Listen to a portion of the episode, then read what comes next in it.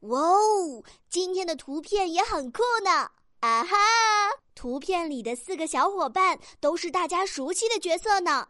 你们都知道他们的名字，对不对？他们这是在哪里呢？